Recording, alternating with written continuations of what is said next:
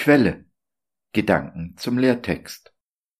Ich will aber, dass ihr weise seid zum Guten, aber geschieden vom Bösen. Römer 16, Vers 19. Paulus wendet sich mit seinen Worten direkt an uns. Sucht das Gute, meidet das Böse. Wer aber ist gut? Jesus stellt fest, dass nur der eine, Gott, gut ist.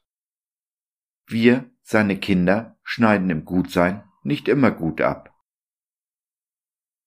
Es geht aber weder Paulus noch Jesus noch Gott um Perfektion, sondern, wie immer, um unser Herz. Denn wir alle machen Fehler, jeden Tag aufs neue. Keiner von uns ist ohne Schuld. Keiner von uns kann leben ohne die Gnade, die Jesus uns zuteil werden lässt. Sein Blut ist es, das uns rein vor Gott stehen lässt. So erstaunlich das auch ist, dass Blut irgendetwas sauber machen könnte. Aber die Tatsache bleibt bestehen. Ohne Blutvergießen gibt es keine Vergebung der Schuld.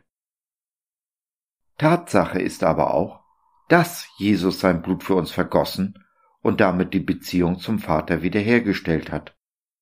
Seit dem Kreuz Jesu leben wir im Zeitalter der Gnade, die der Vater von uns jedem in seinem Sohn anbietet. Gott denkt nicht mehr an unsere Schuld, weder an die Fehler von gestern noch an die von heute, auch nicht an den Bockmist, den wir morgen noch anstellen werden. Er weiß darum und rechnet es uns nicht zu.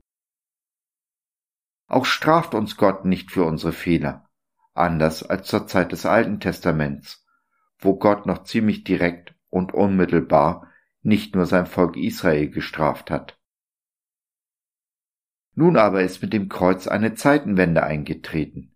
Die Gnade regiert, und Gott hebt seinen Zorn auf für den Tag des Gerichts, an dem wir alle Antwort geben müssen, dem, der uns geschaffen hat. Und das ist die Würde, die wir bei Gott haben, dass wir Antwort geben dürfen.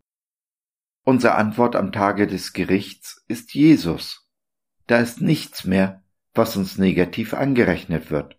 Im Gegenteil, wir werden an diesem Tag unsere Belohnungen erhalten die Belohnung für unseren Glauben und die Belohnungen für unsere Werke. Die Bibel nennt sie Kronen, aber es ist mehr ein Siegeskranz, weil wir überwunden haben und durchgehalten haben bis zum Schluss. Und das Durchhalten ist nicht immer einfach, ob der Ungerechtigkeit der Welt, allem Ungerechten und Schlechten, das uns widerfährt. Dabei kommt das Böse niemals von Gott, denn wie wir festgestellt haben, Gott ist immer gut, immer, unter allen Umständen und zu allen Zeiten. Also hat das Böse eine andere Quelle, eine andere Ursache. Es gibt ihn, den Feind Gottes, ob wir das nun glauben oder nicht. Er hat viele Namen. Teufel, Satan, Luzifer, Isabel, Zeitgeist. Aber es spielt keine Rolle, wie wir ihn nennen wenn wir ihn nur als Quelle allen Bösen identifizieren. Denn schieben wir die Schuld auf Gott, gehen wir von einer falschen Annahme aus. Gehen wir aber von einer falschen Annahme aus, kommen wir auch automatisch zu falschen Ergebnissen. Wir sind dann nicht mehr weise, Gutes zu tun und das Böse zu meiden. Dem Feind Gottes ist unsere liebevolle Beziehung zu Jesus nicht nur ein Dorn im Auge, sondern ein ganzer Lattenzaun. Er weiß, dass er gerichtet ist und nicht mehr viel Zeit hat. Es ist sein größtes Verlangen, so viele wie möglich mit sich in den Abgrund zu reißen. Er hat es abgesehen auf dich und mich.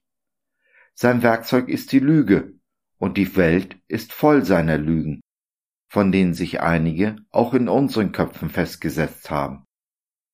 Deshalb ist es so wichtig, sich mit der Wahrheit mit Gottes Wort und Wesen auseinanderzusetzen, damit sie nach und nach die Lüge verdrängen kann. Bleiben wir aber in der Beziehung zu Jesus, werden wir Dinge erleben und erreichen, die sich unser Verstand heute gar nicht ausmalen kann. Zusammen mit Jesus stellen wir diese Welt auf den Kopf, nehmen immer mehr von dem Reich des Feindes ein und schaffen so Raum für das Reich Gottes welches im Hier und Jetzt beginnt, bei dir und bei mir. Kurz, wir hinterlassen diese Welt ein ganzes Stück besser, als wir sie vorgefunden haben.